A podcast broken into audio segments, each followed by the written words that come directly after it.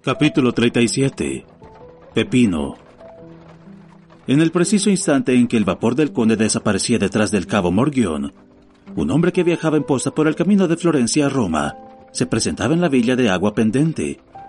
Seguía precipitadamente su camino para ganar tiempo sin hacerse sospechoso. Vestido con una levita, o más bien un sobre todo, sumamente deteriorado por el viaje, pero que dejaba ver brillante y nueva aún una cinta de la Legión de Honor cosida al pecho.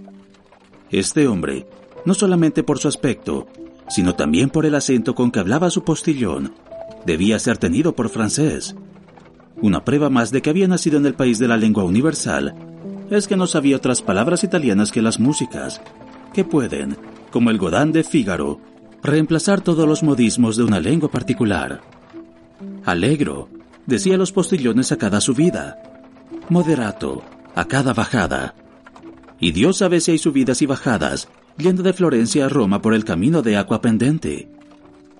Esas dos palabras, por otra parte, provocaban grandes risas en las gentes a quienes se dirigían. A la vista de la ciudad eterna, es decir, al llegar a la Estorta, punto desde donde se divisa Roma, el viajero no experimentó el sentimiento de curiosidad entusiasta que lleva cada extranjero a elevarse desde el fondo del asiento para tratar de distinguir la famosa cúpula de San Pedro, que se remonta sobre todos los demás objetos que la rodean. No, sacó una cartera del bolsillo y de ella un papel plegado en cuatro dobleces, que desdobló y dobló con una tensión parecida al respeto, contentándose con decir, Bueno, no me abandones.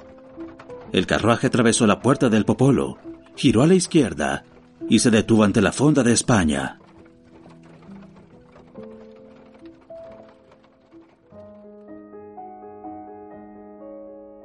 Nuestro antiguo conocido, el señor Pastrini, recibió al viajero en la puerta y con el sombrero en la mano. El viajero bajó, encargó una buena comida y tomó las señas de la casa Thompson y French, que le fue indicada en el mismo instante y era una de las más conocidas de Roma, situada en la calle del Banchi, cerca de San Pedro. En Roma, como en todas partes, la llegada de una silla de posta constituye un acontecimiento. Diez jóvenes, descendientes de Mario y de los Gracos, con los pies desnudos, los codos rotos, un puño sobre la cadera y el otro brazo pintorescamente encorvado alrededor de la cabeza, miraban al viajero, la silla de posta y los caballos. A estos bodoques de la ciudad por excelencia.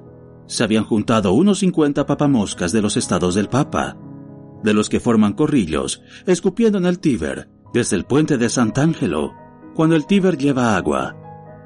Además, como los bodoques y los papamoscas de Roma, más dichosos que los de París, entienden todas las lenguas, y sobre todo la lengua francesa, oyeron al viajero pedir una habitación y comida, y las señas de la casa de Thompson y French. Resultó de esto que cuando el nuevo viajero salió de la fonda, con el cicerone de rigor, un hombre se separó del grupo de los curiosos y sin parecer ser notado por el guía, marchó a poca distancia del extranjero, siguiéndole con tanta cautela como hubiera podido emplear un agente de la policía parisiense.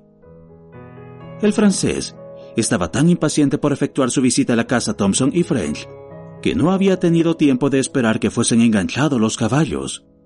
El carruaje debía encontrarle en el camino o esperarle a la puerta del banquero. Llegó sin que el carruaje le alcanzara. El francés entró, dejando en la antecámara a su guía, que inmediatamente trabó conversación con dos o tres de esos industriales sin industria, o más bien de cien industrias que ocupan en Roma las puertas de los banqueros, de las iglesias, de las ruinas, de los museos y de los teatros. Al propio tiempo que el francés, entró el hombre que se había separado del grupo de curiosos. El francés abrió la puerta y entró en la primera pieza. Su sombra hizo lo mismo. ¿Los señores Thompson y French? preguntó el extranjero. Una especie de lacayo se levantó a la señal de un encargado de confianza, guarda solemne de la primera mesa. ¿A quién anunciaré? preguntó el lacayo preparándose a preceder al extranjero. El viajero respondió, al barón Danglars. Pase, dijo el lacayo. Se abrió una puerta. El lacayo y el barón entraron por ella. El hombre que había seguido a Danglars se sentó a esperar en un banco. El que la había recibido primero continuó escribiendo por espacio de cinco minutos aproximadamente, durante los cuales el hombre sentado guardó profundo silencio y la más completa inmovilidad. Luego, la pluma del primero dejó de chillar sobre el papel. Levantó la cabeza, miró atentamente en derredor suyo y bien asegurado dijo: Ajá. ¿Tú aquí, Pepino? Sí, respondió lacónicamente. ¿Tú has olfateado algo de bueno en la cara de este hombre gordo? No hay gran mérito en esto. Estamos prevenidos. ¿Sabes lo que viene a ser aquí, curioso? Par viene a tocar, aunque falta saber qué suma. Enseguida lo sabrás, amigo. Muy bien, pero no vayas como el otro día a darme noticias falsas. ¿Qué quieres decir? ¿Te refieres a aquel inglés que sacó de aquí tres mil escudos el otro día? No, ese tenía en efecto los tres mil escudos, y nosotros los hemos hallado. Hablo del príncipe ruso. ¿Y bien? ¿Y bien? Nos habías dicho treinta mil libras, y no hemos hallado más que veintidós. Los habrán buscado mal. Luigi Vampa es el que hizo el registro en persona. En tal caso, tendría deudas y las pagaría. ¿Un ruso? ¿A qué estaría su dinero? Después de todo, es posible. Es seguro, pero déjame ir a mi observatorio. El francés puede efectuar su negocio sin que yo sepa la cantidad exacta. Pepino hizo una señal afirmativa y sacando un rosario del bolsillo, se puso a rezar algunas oraciones, mientras el empleado desapareció por la misma puerta que había dado paso al otro empleado y al varón. Al cabo de unos diez minutos, el empleado apareció gozoso. ¿Y bien? preguntó Pepino a su amigo. Alerta, alerta, respondió. La suma es respetable. Cinco o seis millones, ¿no es verdad? Uh, sí, ¿cómo lo sabes? Para un recibo de su excelencia, el conde de Montecristo. ¿Conoces al conde? Se le acredita sobre Roma, Venecia y Viena. Mm, es posible. Eh, ¿Cómo te has informado tan bien? Te he dicho que se nos había avisado de antemano. Entonces, ¿por qué te diriges a mí? Para estar seguro de que es el hombre a quien buscábamos. Eh, sí, es él. cinco millones. Una hermosa suma, ¿no, Pepino? Sí. No volveremos a ver otra parecida. Al menos, respondió filosóficamente Pepino. Recogeremos alguna tajada. Ah, silencio. Ahí viene nuestro hombre. El empleado tomó la pluma y Pepino el rosario. El uno escribía, el otro oraba cuando volvió a abrirse la puerta. Danglars apareció radiante de satisfacción, acompañado del banquero, que le guió hasta la puerta. Detrás de Danglars salió Pepino. Según lo convenido, el carruaje que debía ir a buscar a Danglars esperaba delante de la casa Thompson y French. El Cicerón tenía la portezuela abierta. El Cicerone es un ser muy complaciente y que puede destinarse a cualquier cosa. Danglars montó en el carruaje, ligero como un joven de 20 años. El Cicerone cerró la portezuela y subió con el cochero. Pepino se acomodó detrás. ¿Quiere su excelencia ver San Pedro? preguntó el Cicerone. ¿Para qué? repuso el varón. Pues, para ver. No he venido a Roma para ver, dijo en voz alta Danglars. Después añadió en voz baja, con una sonrisa codiciosa, he venido para tocar. Y tocó en efecto su cámara, en la cual acababa de guardar una letra. Entonces, Su Excelencia va a la fonda, a la casa de Pastrini, dijo el cochero el Cicerone, y el carruaje partió rápido, como carruaje de gran señor. Diez minutos más tarde, el varón había entrado en su aposento, y Pepino se instalaba en un banco situado delante de la fonda, después de pronunciar unas palabras al oído de uno de aquellos descendientes de Mario y de los Gracos, que hemos designado al principio de este capítulo, mozo que tomó a todo correr el camino del Capitolio. Danglars estaba cansado, satisfecho, y tenía sueño. Se acostó, colocó su cartera bajo la almohada y se quedó dormido. Pepino tenía tiempo de más. jugó a la morra con los faquines, perdió tres escudos, y para consolarse, se bebió una botella de vino de Orvieto.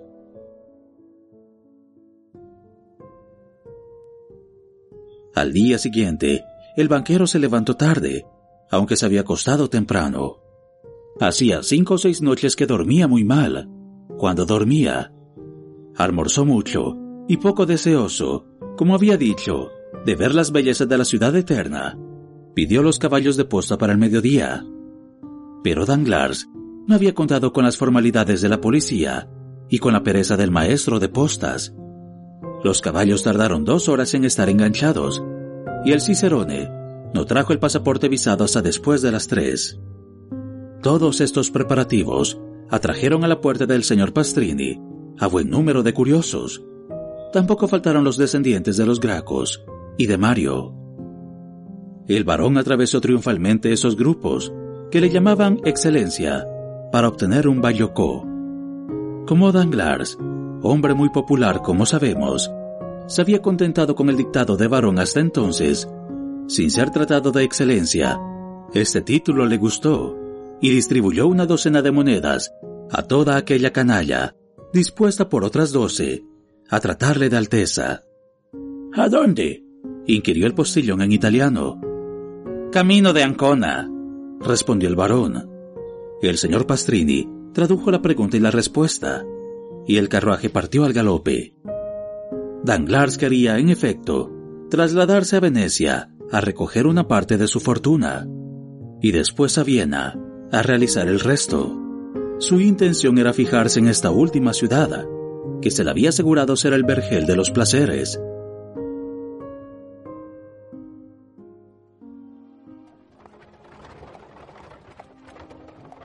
Apenas anduvo tres leguas por las campiñas de Roma, cuando empezó a anochecer. Danglars no creía haber salido tan tarde, de otro modo se habría quedado. Así que preguntó al postillón cuánto faltaba para llegar a la población cercana. Non capisco, respondió el postillón. Danglars hizo un movimiento de cabeza que quería decir muy bien. El carruaje prosiguió su marcha. En la primera parada, dijo para sí Danglars, me detendré. Danglars experimentó aún un rezo de bienestar que había gozado la víspera y que le proporcionó tan buena noche. Estaba vastamente extendido en una buena caleza inglesa de dos resortes y se sentía llevada al galope por dos buenos caballos. La parada era de siete leguas, lo sabía. ¿Qué hacer cuando se es banquero y se ha hecho con fortuna bancarrota? Dedicó diez minutos a pensar en su mujer, que quedaba en París, otros diez en su hija, que recorría el mundo en compañía de la señorita de Armilly, otros diez minutos en sus acreedores y en la manera como emplearía el dinero. Después, no teniendo en qué pensar, cerró los ojos y se quedó dormido.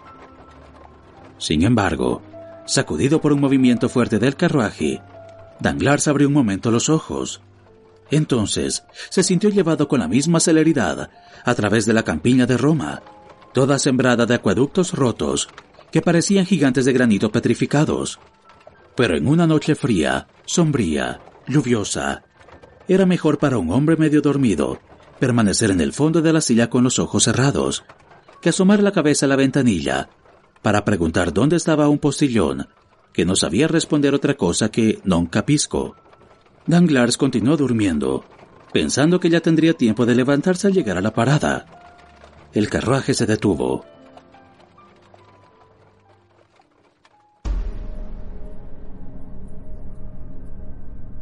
Danglars pensó que llegaba por fin al término deseado.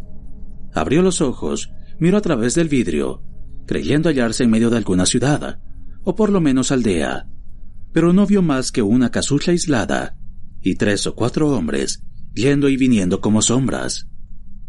El banquero esperó un momento a que el postillón, que había acabado su parada, viniera a reclamarle el coste de la posta. Creía poder aprovechar esta ocasión para pedir algunas noticias a su nuevo conductor, pero se cambiaron los tiros sin que nadie pidiese nada al viajero. Danglars quedó asombrado, abrió la portezuela, pero le rechazó bien pronto una mano vigorosa y la silla empezó a rodar. El varón se levantó estupefacto. ¡Eh! dijo el postillón. ¡Eh! ¡Mío caro! Palabras italianas de una romanza que Danglars había retenido cuando su hija cantaba dúos con el príncipe Cavalcanti. Pero mío caro no respondió. Danglars se contentó entonces con bajar el cristal. Oye, amigo, ¿a dónde vamos? dijo sacando la cabeza. Dentro la testa, exclamó una voz grave e imperiosa, acompañado de un grito de amenaza.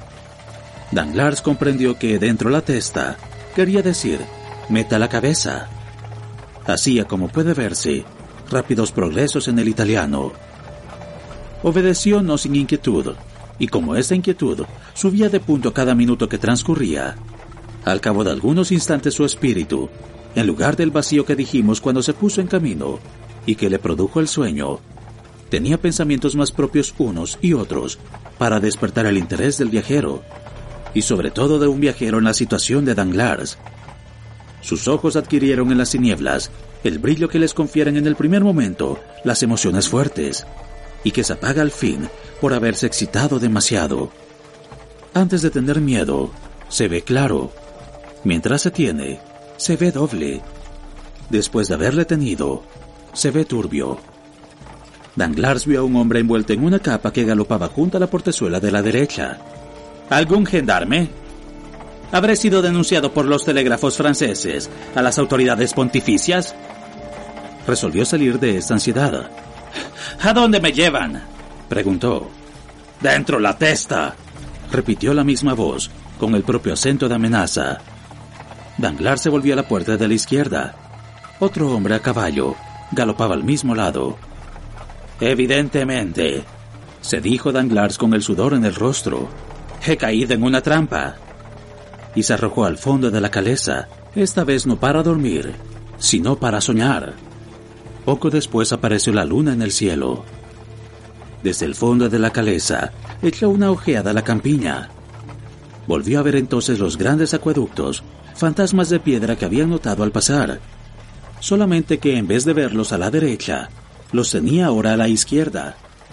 Creyó que habían dado media vuelta al carruaje y que se le llevaba a Roma. ¡Oh, desdichado de mí! exclamó. Se habrá conseguido mi extradición. El carruaje continuó corriendo con admirable velocidad. Pasó una hora terrible, porque cada nuevo indicio que se le ofrecía al paso, el fugitivo reconocía, a no dudarlo, que se le volvía atrás. En fin, no volvió a ver la masa sombría contra la cual le pareció que el carruaje iba a estrellarse. Pero el carruaje se ladeó, bordeando la masa sombría, que no era otra cosa que la cintura de muralla que envuelve a Roma. Oh, oh, murmuró Danglars. No entramos en la ciudad. Luego no es la justicia la que me detiene. Gran Dios. Otra idea. Será posible. Sus cabellos se erizaron. Se acordó entonces de las interesantes historias de los bandidos romanos, tampoco creídas en París, y que Alberto de Morcerf contaba a la señora Danglars y a Eugenia cuando se trataba de que el joven vizconde fuera yerno de una y marido de otra. Ladrones tal vez, murmuró. De repente, el carruaje rodó sobre alguna cosa más dura que el suelo de un camino enarenado. Danglars aventuró una mirada a los dos lados del camino. Distinguió unos monumentos de una forma extraña y su pensamiento preocupado con la relación de Morcerf, que al presente se le representaba en todos sus pormenores. Este pensamiento le dijo que debía estar sobre la vía Apia. A la izquierda del carruaje, en un espacio del valle, se distinguían unas ruinas de forma circular. Eran las termas de Caracalla. A una palabra del conde que galopaba a la derecha del carruaje, éste se detuvo.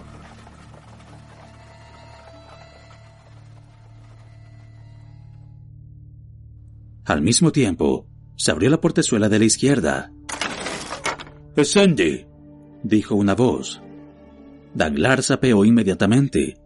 No hablaba todavía el italiano, pero lo entendía ya.